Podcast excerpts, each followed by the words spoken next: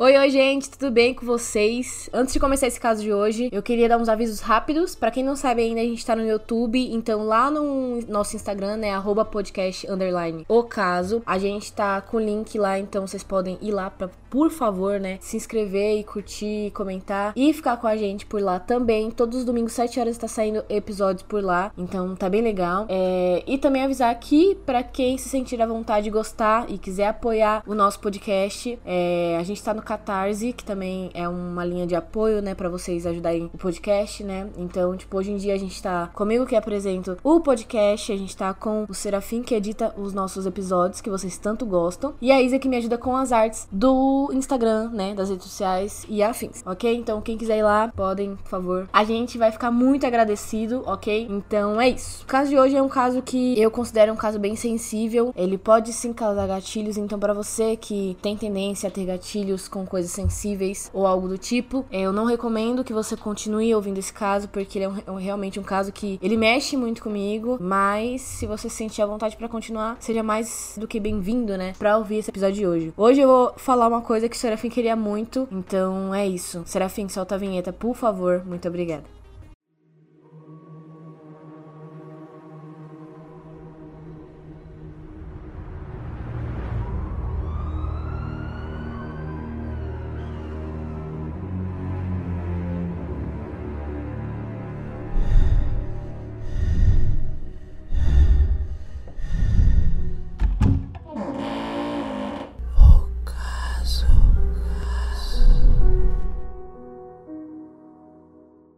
Sejam bem-vindos a mais um caso. Amber Hagerman, eu acho que é assim que falo sobre o nome dela, nasceu no dia 25 de novembro de 1986, no Texas. A garota era filha da Donna Norris e do Richard Hagerman, que também tinha um filho né, mais novo chamado Rick. No dia 13 de janeiro de 1996, a Amber foi com a sua mãe e com seu irmão para casa dos seus avós maternos. E chegando lá, a Amber e o irmão dela, o Rick, eles pegaram as suas bicicletas, como eles sempre faziam. Eles foram até o estacionamento abandonado do mercado Winn-Dixie Store, que ficava a poucas quadras ali, né, da casa do, dos avós. E era famoso porque ele reunia muitas crianças da vizinhança, reunia é, várias pessoas para poder andar de bicicleta, andar de skate, afins. E após horas brincando e andando de bicicleta com as outras crianças, Rick resolveu voltar é, para casa e a Amber queria ficar mais um pouco lá com as outras crianças, né, no estacionamento do supermercado. Após chegar em casa sozinho, o Rick recebeu a, as ordens, né, da sua mãe para que ele voltasse até o estacionamento e trouxesse a sua irmã para casa. Porém, assim que ele chegou lá, a Amber já tinha sumido, ela não tava mais no local e não tinha nenhum sinal dela. Os avós e os pais da Amber, após receberem a notícia do Rick, resolveram ir procurar a garota, né? Eles deram muitas voltas de carro pela região fizeram bastante buscas, porém eles não conseguiram encontrar nenhum sinal dela. Um morador local chamado Jim Keville, eu acho que é assim que fala, ligou para a polícia após ver a Amber andando sozinha de bicicleta e logo em seguida sendo raptada por uma picape escura. É, ele não sabia dizer se era azul ou preta. É, o homem já era idoso, tinha 78 anos. Ele não conseguiu ver a imagem clara do sequestrador, porém ele relatou à polícia que a menina se debatia muito e gritava enquanto o homem com mais ou menos 1,80m de altura, é, de origem hispânica, levou a menina para dentro do carro. A polícia da cidade rapidamente montou uma força-tarefa com mais de 50 homens à procura da menina. Os policiais paravam todas as picapes escuras à procura de sinais de luta dentro do carro. Eles abordaram homens que pareciam ter as, car as características né, que o Jim falou. E logo, né, Consequência disso, rapidamente o caso tomou uma repercussão nacional e assim o FBI foi chamado e começou a ajudar no cerco policial também. Eles faziam apelos nas redes de comunicação municipais e regionais atrás de alguma notícia do desaparecimento dela. Todas as buscas feitas pelos policiais é, e pelos familiares foram sem sucesso e nada foi encontrado em relação a ela, nenhum sinal, nada. No dia 17 de janeiro de 1996, o homem que passeava né, com seu cão é, pelo riacho Forest Hill, a 8 quilômetros de onde a Amber havia sido vista pela última vez, né, lá no estacionamento do supermercado. Ele observou a agitação do cachorro e resolveu verificar o que tinha assustado ele, o que tinha deixado ele tão eufórico, né.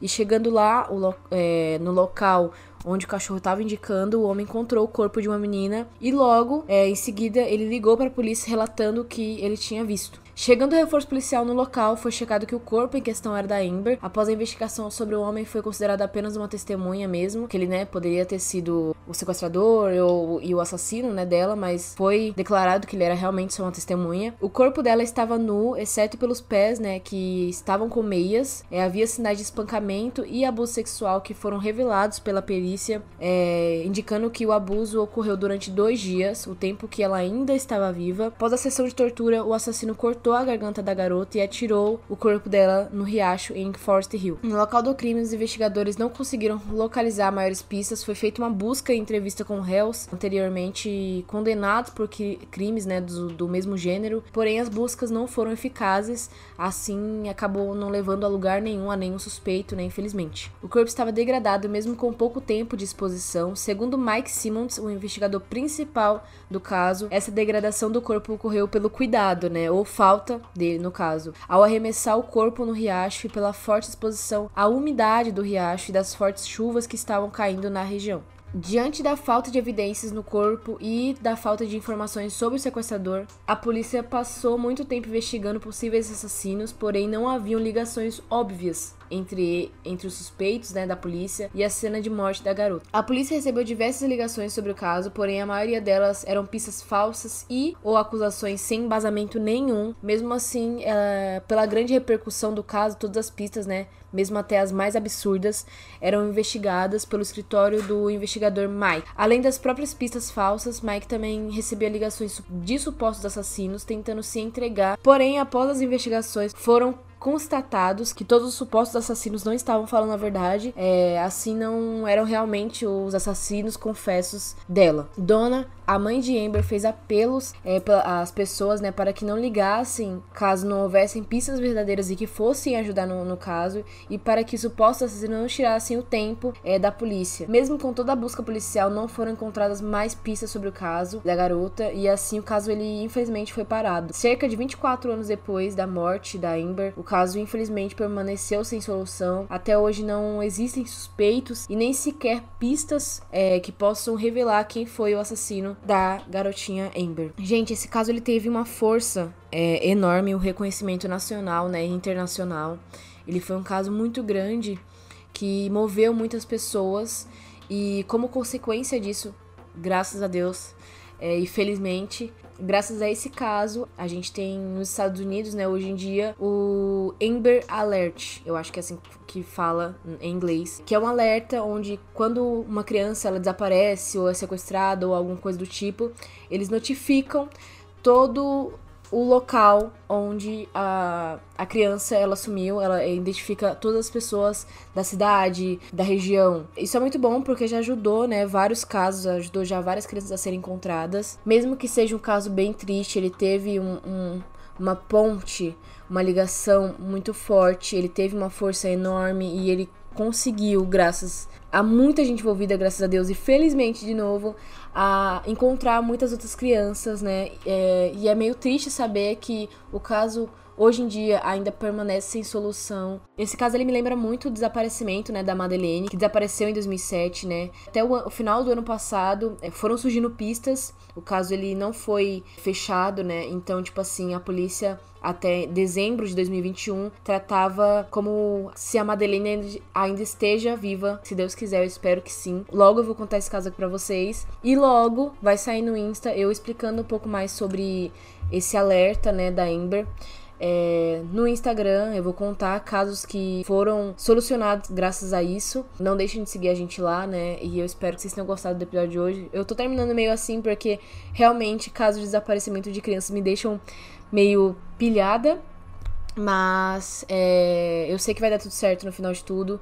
Eu espero que encontrem é, o assassino que fez isso com ela, que a justiça seja feita, né? E vai dar tudo certo. Infelizmente vou ter que terminar o, episódio hoje assim, é, meio para baixo, mas eu espero que vocês tenham gostado do caso de hoje. Logo eu trago o caso da Madeleine aqui para vocês e lá no Insta informações sobre o alerta também, que eu acho muito, muito, muito importante. Então é isso, gente.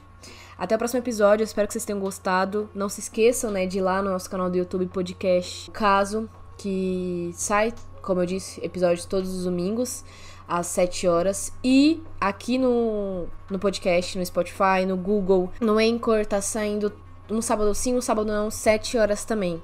Ok? Então é isso. Até o próximo episódio. E tchau!